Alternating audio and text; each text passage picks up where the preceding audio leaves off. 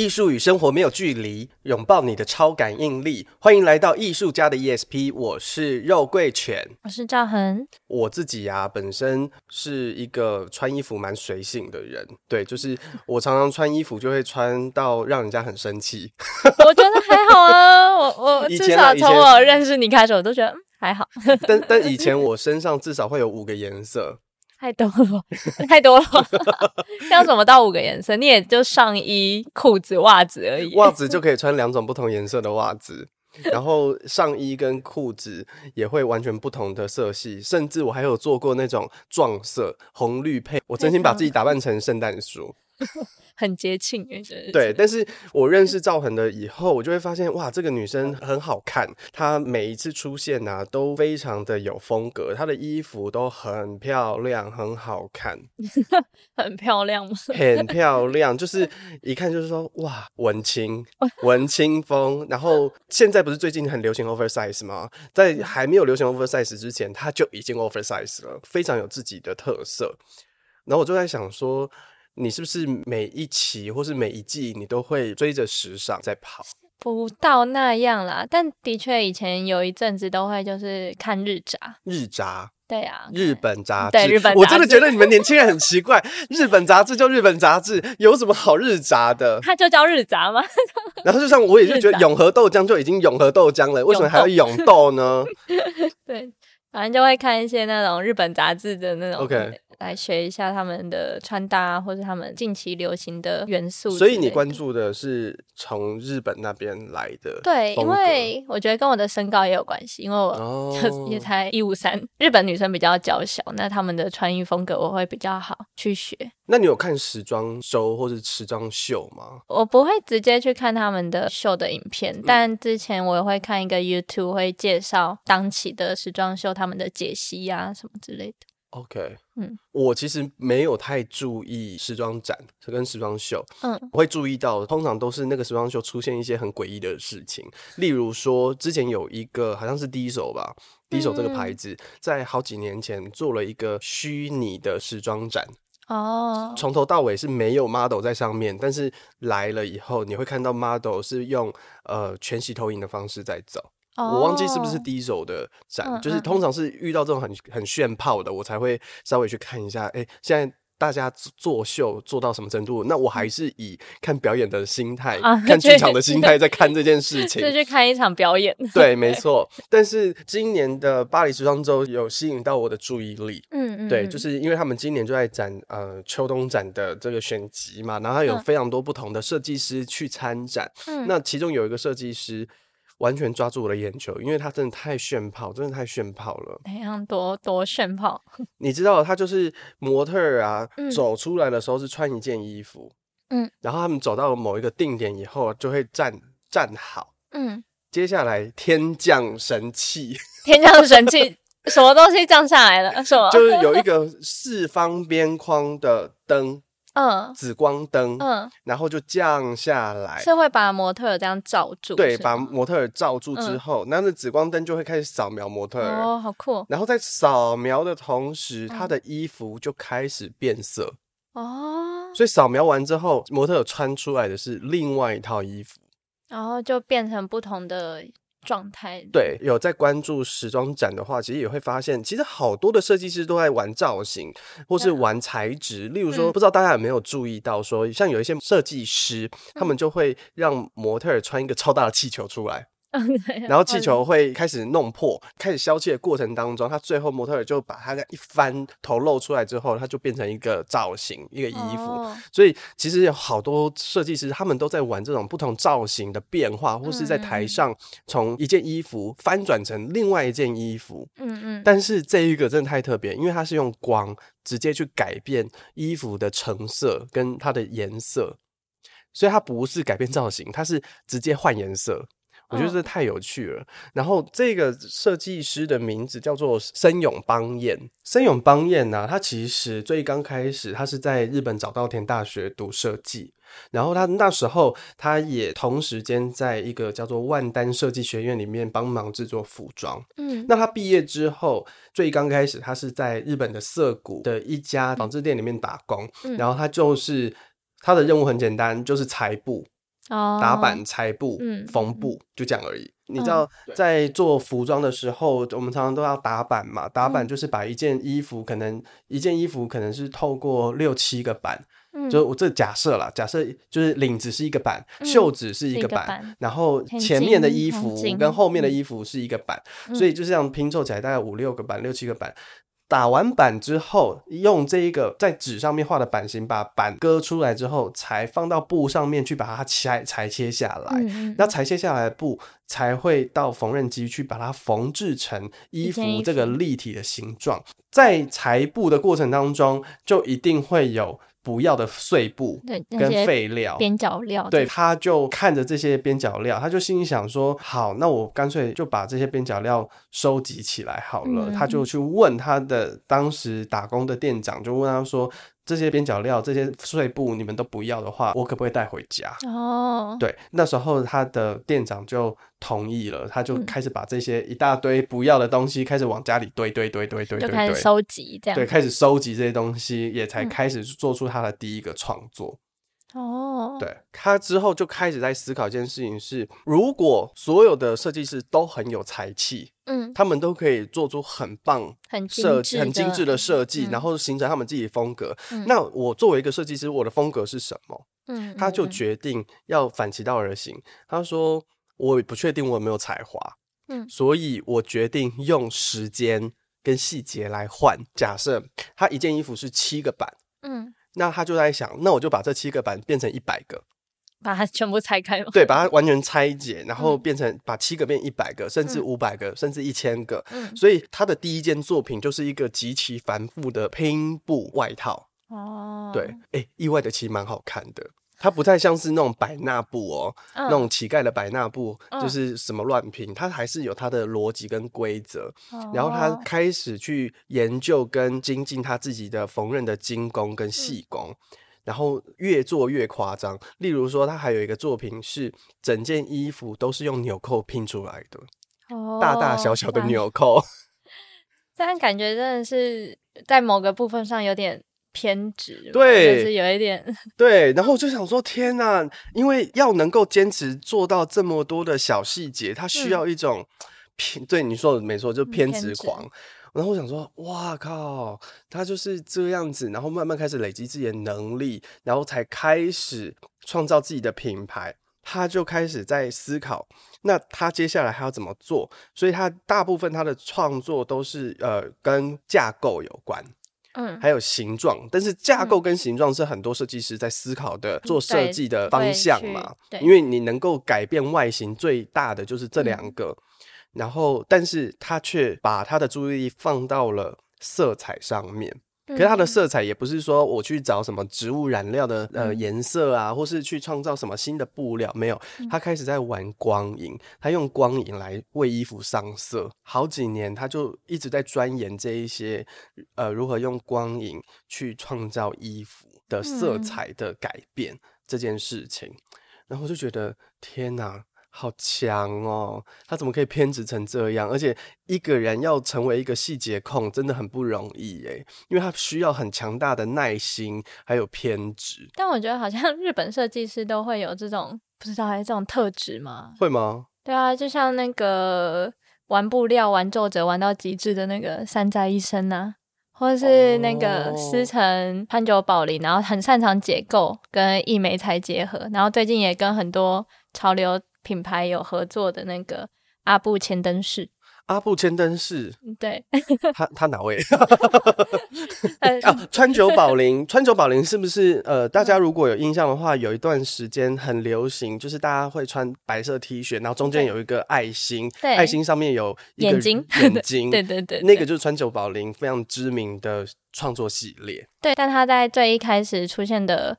设计就是比较是打破性别与服装之间的关系的那种，就是打破性别与服装的关系，就是打破，比如说女生都会穿前那种八零年代、七零年代女生都会穿那种很贴身的衣服，嗯、对，他可能就是做了一个中性版型啊，然后可能衣服轮廓比较大，啊，然后可能上面有破洞啊这种的。哦、嗯，然后也打破了人家对于日本设计师的一个想象。你的意思是说，大部分的日本设计师、日本人都会专注在一个他们想要发展的东西，就做到极致啊。感觉是哎，这其实也是哎，因为当你说山宅一生，我真的马上想到就是那个皱褶，非常 非常立体的皱褶 的那个形象，而且那个皱褶立体到它不是梅干菜这样捏的这样脏脏皱皱，不是哦，它是非常立体，而且很好看，然后很多人都很喜欢穿他的衣服，而且他衣服很好收，他不用折。你只要把它扭对折就好了，就塞在抽屉里。然后它都不会溜溜这样子，不会强哎。还有吗？还有其他的设计师吗？前年，嗯，那个东京奥运开幕式的时候，嗯，他们的铁肺歌姬唱国歌，穿了一件非常浮夸的大礼服。对，然后它的元素就是用那个荷叶边去做，就是无数的荷叶边，然后拼凑的。OK，像我就会觉得那个你刚刚讲的森永邦彦，就是比如说用单一元素，然后去拼凑一个衣服啊，真的很有趣。但我真的觉得他用光影真的很特殊，诶，感觉就是打破了衣服上面就是只有布料啊、轮廓之类的限制，然后他再从外面再拉了一个。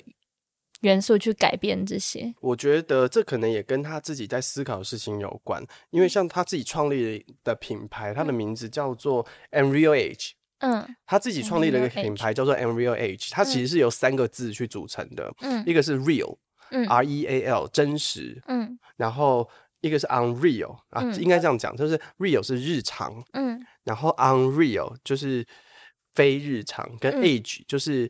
符合时代的潮流，嗯，他一直在思考，衣服是日常我们每天都要穿的东西嘛，嗯，就是我们一定要穿衣服，但是我们如何在这些日常当中找到一些非日常的元素，去发扬它，去发发光它，而且是符合时代潮流的，他就是以这样子的逻辑去创立他的品牌。那他自己有说，就是他一直在考虑说，在我们的现实生活当中。一直不知不觉的忽略了不真实、不寻常的事情。哦，对，他们这些事情可能非常非常非常的小，但是它一直存在。嗯嗯，对，就例如说，呃，一个纽扣或是一个不需要的布料。嗯嗯嗯，对。但是当它被我们一般人就会想说，哦，那就是就丢掉，或是纽扣就是纽扣，对，这样。对，但是我们怎么把这一些多出来的东西，或是呃。它一直在那边，但是常常被我们忽略的东西，把它取出这个元素，嗯，然后透过它的加工，反而让这些小兵可以立被放大，然后去立大功，然后看形成一个形，就是，我还是看到的是一个很日常的东西，但是仔细去看，它就是完全都是不同的、很密、很密的、很细节的小元素累积出来。我觉得这个是他的创作里面很有趣的地方。嗯嗯，对。然后像是他在二零一五年的时候，他是第一次登上巴黎时装展哦。对，然后他那个时候他用的主题叫做 shadow，嗯，阴影，嗯，对。他那个时候他就是设计他的 model 全部设计给他们全白的服装，嗯。对，然后他们在走秀的时候，有另外一个 model 会拿着一套很像黑色的披风，嗯、但这个披风是镂空的，很像是我们的那种纸雕，哦、所以它就是一个洞一个洞一个洞，是有造型的啦，嗯、就是很多个很像镂空的披风这样子。所以到了定点之后，他们就会把这个披到穿着白衣服的 model 身上。嗯接下来就有很强烈的闪光，嗯，去照射这个 model，嗯，照射完之后呢，它就会把这个黑色的披风拿下来。接下来你就会看到，在这个全白的衣服上面有非常多非常多披风的烙上去的图形的阴影在上面。哦，这个影子是出现在衣服上。对，然后在同年的秋冬秋冬展，它反过来，它它的主题叫做 light。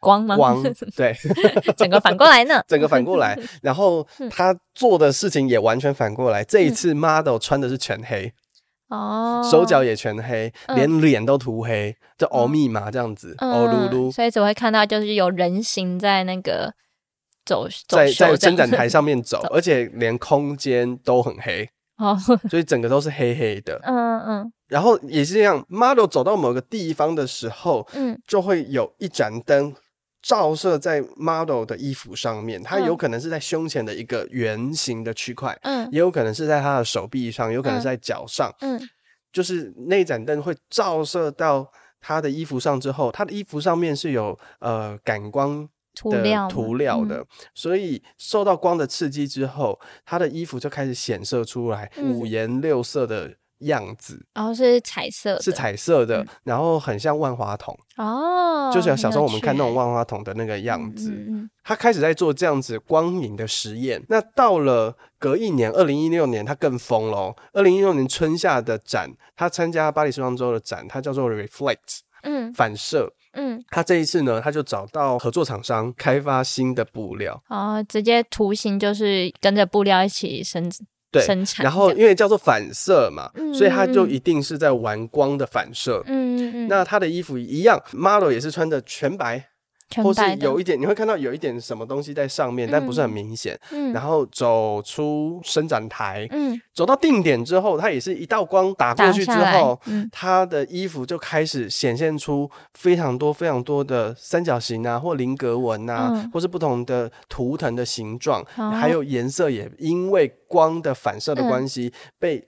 反射出不一样的光彩，不知道大家有没有那个儿时印象？就是小时候我们会收集那种棒球卡，嗯，然后就是会有那种棒球员，他本来是持棒准备要挥棒，嗯、但是他那个卡就是反射卡，有没有？你透过牌卡这样子稍微翻转一下，嗯、光的折射，你就会看到他动作就会变成挥棒。哦，有，就就大概就是这个逻辑，大家可以想象一下。哦、然后他把它套用在他的衣服上面，设计上面，好有趣哦。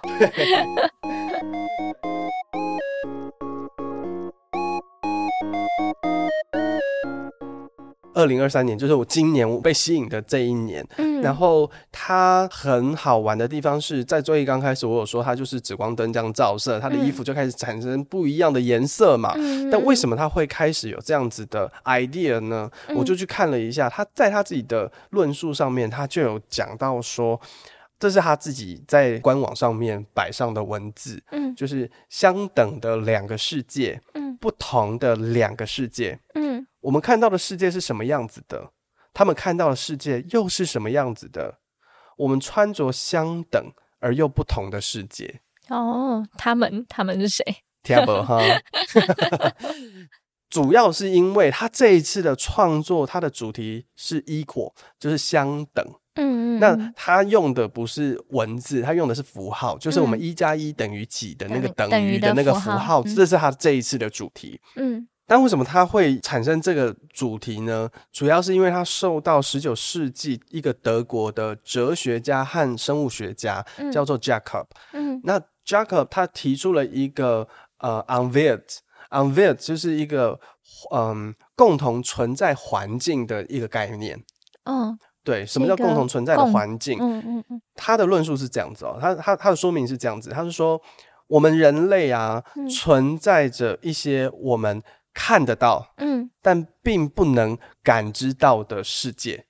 嗯嗯嗯哦，然后其他的生物和我们人类都共同生存在同一个世界里面，嗯，但这些生物他们看到的世界跟我们人类不同。啊，哦，然后他们生活在颜色不同的世界当中，嗯、也游走在五颜六色的世界里面。嗯嗯嗯，什么意思？很简单的，例如说，猫猫狗狗，猫猫狗狗，它看到的色彩是不多的。对它，我们可以看到很多颜色，但它我记得猫猫狗狗它们看到的色彩是灰阶的嘛？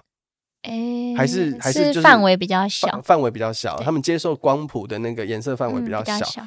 嗯然后另外一种叫做苍蝇，嗯，苍蝇是复眼，嗯，它有非常多的眼睛，上千个眼睛，小眼睛，看到重复的上千个我们，它看出的世界 是重复的动态状态，嗯嗯嗯，对，所以它对于动态非常的敏感，嗯，它感知世界的方式是动态。为什么永远打不到苍蝇的原因，是因为我们有小的动作，在它的感知系统里面是非常大的动作。哦，因为他有千百个眼睛在感受这个世界的动态，他、嗯、在捕捉的是这个动态的状态。嗯嗯嗯，对，所以我觉得很有趣的地方是，因为他提出的这个东西，创造一件事情，是我们其实真的没有想象过，我们就活在这个世界当中，但每一个人体验世界的方式是完全不一样的、欸。对，每个人的感知都不一样。对，就算是连我们同样生而为人，同样都是人，我看到的黄色不是你看到的黄色。嗯嗯，嘿，然后我看到的卤肉饭不是你看到的卤肉饭。我吃到的卤肉饭的味道，对你来说可能是不一样的。有一些人可能会觉得卤肉饭很臭，嗯，但有些人会觉得卤肉饭很好吃，很香。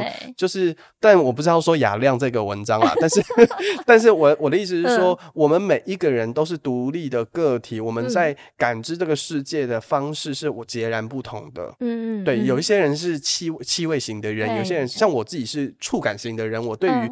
摸到的东西或是触感的东西，我很敏感哦，会比较讲究这方面。对，然后有些人是视觉，嗯、对对，所以每一个人在感知世界的方式真的很不同。不一样。那森永邦彦他就是抓到了这一个东西，就是我们常常在生活当中，我们很容易把很多事情理所当然化跟扁平化。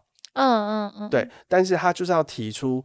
这一个我们共同存在在一个世界，但是其实我们都用不同的方式去感知这个世界的这个概念具象化出来。嗯，所以他就是设计了一套全白的衣服，然后紫光灯一照的时候，那个紫光灯的那个庞然大物往下降的同时，它。光照射到衣服身上，衣服的感光颜料马上就呈现出了另外一种截然不同的服装的色彩，嗯、甚至是它服装上面的图腾。嗯嗯，它就是这样子很简单的具现出了这一个概念。对，就每个人看事情的角度不一样啊，每个人的。思考方式不同，这样对，而且他呈现的那个世界也是很不一样的。嗯嗯，对，他的思考方式很有趣，哎，嗯，他有受到什么影响吗？还是受到什么影响？对，因为就是不是按一般人普通的想法去想，嗯、他会再抓另外一个视角去。比如说，你刚刚有讲到他什么会看衣服的反面啊，这种。我有看到他就在讲说，他有受到两个人最深的影响，一个是你最刚开始提到那个川久保玲啊，另外一个是一个漫画家，漫画家，嘿，漫画家，来 猜猜看是像哈？那你想应该不会是近期的嘛？不，不是，不是近期的，不是近期的，毕竟他也蛮蛮大岁数的。对，就是，但是是超级有名的日本漫画家，这样超级有名的日本漫画家，够明显的。然后不是手冢治虫，手冢治不是他。啊，如果如果是那一类型的，那就是那个藤子不二雄是吗？啊，对，真假的？对，但他受到的影响不是哆啦 A 梦啦，对，很童趣耶。他是藤子不二雄，他有一个作品是叫做《异色短篇集》。嗯嗯嗯，对。那这个异色短篇集呢，他在讲的东西都是他把我们生活当中视为理所当然的事情，嗯，还有逻辑全部翻转过来。例如说，人可以在路上随便杀哦，被抬，然后就是不受法律制，不受法律限制，而且大家都会觉得很正常啊。哦，就是。很跟现在很相反过来，对。然后，但是如果你要看 A 漫、A 书，或是看呃色情影片，或是你想要跟你的呃亲密关系，就是你的太太啊，或是情侣啊，反正另一半有亲密关系，就是做爱的话，那反而他们会觉得很羞耻，就是他是完全反过来。你说连偷偷做都很羞耻，所以他们要偷偷来，然后不能明着说。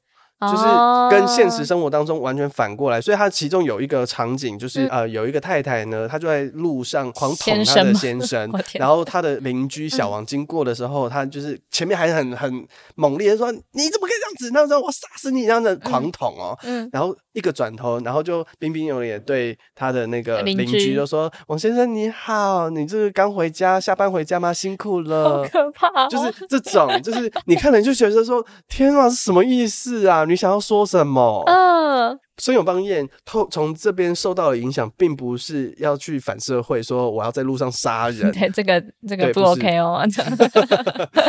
但他我觉得他受到藤子不二雄最大的影响，来自于他去创造了一个会让你产生疑惑或是疑虑，嗯、甚至是他把世界的逻辑翻转以后，嗯，你反而会觉得，哎、欸，好有趣哦，到底发生什么事？为什么会这样？为什么会这样？嗯嗯嗯、就是他的这些设定，让我们在阅读这个作品的时候，开始了有一种疑问。这我是觉得应该是他受到他影响最深的地方，因为当你跳脱理所当然的逻辑去看待一件事情的时候，你试图用不一样的眼光去寻找答案，嗯，通常你可以在里面找到一些惊喜。所以这大概也可以解释为什么森永邦彦他一直在强调说，他总是在看日常的背面，背面，嗯，然后衣服的背面，嗯、他永远都是在从不寻常的地方寻找他的灵感。哦，真的很有趣，哎、嗯，对啊，然后就会勾起就是观者的一些。好奇心嘛，对，然后让大家哦去更了解他，或者更了解他的衣服，是 对他成功了，对，就是 非常成功。就是当一个艺术作品、嗯、或是一个创作引起了你的兴趣，嗯、不管他是用什么样的方式，他可能用可歌可泣的方式，他、嗯、可能用一种崭新，会让你觉得，哎，为什么他要这样子做创作的方式？嗯，只要他勾起你的好奇心，让你有机会。采取下一步行动，例如说，我想要去知道他到底为什么要这么做，嗯，或是我开始对他好奇，为什么他要做这些创作的时候，嗯，我觉得艺术家他们的目的性就达到一半了，嗯，对，因为我们创造作品就是希望观众有共鸣嘛，共鸣，不管这个共鸣是一种，呃，你知道黑粉也是粉。就是好好的共鸣，或是我质疑你真的是这样吗？嗯，但是不管怎么样，它都让作品还有观众产生了一个互动的关系，然后我们开始会去思考一些事情。我觉得这个是一个很重要的地方，而他在服装上可以做到这件事情，我觉得非常的厉害。嗯嗯，对。然后他自己在某一次的访谈，他就有提到说，我们的日常生活当中不会有太大的变化，对吧？嗯。我们的日常生活大概就是，呃，早上起床、起床出门、上班、吃饭、睡觉，大概就是这样子了。嗯、在这样子的情境跟状况之下，森永邦彦他认为哦，服装是唯一留下来可以改变日常的手段。哦，嗯，嗯，可以理解。我觉得这个很可爱。他就说，他每天在就是都市里面，嗯、看到这些人潮的风景当中，嗯、只要看到有一个人穿着有活力的。衣服有力量的衣服，嗯、他就会感到很兴奋，嗯，就会觉得说今天的日常变得完全不同了，嗯嗯，嗯对，它是一个很特别的一天，嗯，哼，所以他想要透过这样的现象，在日常生活当中不断不断不断的发生，然后也可以为不喜欢时尚的人创造一个入口，嗯，你不觉得很美吗？很美啊，很有趣哎，就是。比如说有力量的衣服，对，对，然后我就在想啊，你看他又再一次创造了我的疑惑，有力量的衣服，什么什么叫有力量的衣服？他是吃了什么有 turbo 吗？还是他浸泡红牛？像你之前那种一套衣服五个颜色就很有力量，我是觉得对我来说，我们是觉得蛮有力量，可能对别人来说是一种伤害吧。但那也是一种力量啊。是是是，对啊。然后我，而且我也是进进一步在想，什么叫做穿起来会让自己感觉到很有活力的衣服？嗯。嗯，不知道大家有有没有这样的经验，就是你穿起穿了一套自己的服装，你会觉得哇，我今天绝对幸运满点，或是我今天一定是很有活力、很有力量的过一天。嗯、不知道大家有没有像这样子的经验？欢迎大家投稿给我们，就是告诉我们你的活力穿着是怎么样，你认为穿上你的战服，穿上什么样的衣服，会让你特别有能量、有力量，然后你可以看是把照片传给我们看，或是分享你的穿着的哲学，或者你你的配包。因为说实在话，我自己本人是一个超级不会穿衣服的人。为什么我会说五颜六色？因为你没有认识我以前的我啦。我我是真的很夸张，我是穿到我姐有一天看到我笑到疯掉的那种。然后他忍不住拍了那一张照片，我回去找一下，就是有机会给分享给大家看，真的很好笑，很北齐，就是 好好奇哦。然后我自己 那时候还很很有自信哦，迷之自信，我那时候根本就是一个普信男，普通又自信的男子。我就说我今天衣服穿穿着风格就叫做全不搭，全不搭吗？对，然后很符合风格，很符合你，合因为我的上衣、哦、短裤、袜子到鞋子没有一个搭起来的，那也是蛮厉害的呀。然后我就这样子去学校上课了，过一整天。对，但我觉得就是衣服就很神奇，就像那个森永邦彦讲的嘛，就是会改变你的日常。嗯、比如说你在挑选的过程当中，你其实就是会默默的在改变你平常一成不变的日常了。是，我觉得其实从衣服的松跟紧，其实就改变蛮多的。就例如说，我们一定是为了重要的事情，我们可能会穿正装、嗯、西装、嗯，比较合身的衣服，比较合身、比较贴。然后，但是穿了合身的衣服，我们身体就自然就挺起来了。哦，嗯嗯，对，它已经就改变了我们的身体跟形象。嗯、然后穿宽松的衣服的时候，我们就会有一种比较软的软的，然后比较慵懒，好像就是要去菜市场买菜。的状态，但 oversize 又是另外一个感觉，嗯、或者是说像你说穿呃山宅医生的衣服，嗯、它就很挺，因为它衣服本身就挺了，嗯挺嗯、对。所以我在想，我们下一次是真的可以来聊一聊，怎么样找到自己适合的衣服的风格，怎么样去穿出一个有活力的开运装。开运装，这样可能可以吸引大家。好啊，我们今天节目就到这边哦。那如果大家对我们的节目有什么样的想法、建议，都欢迎你们私讯给我们，或是直接在我们的 IG 上，或是 FB 的粉丝专业上留言。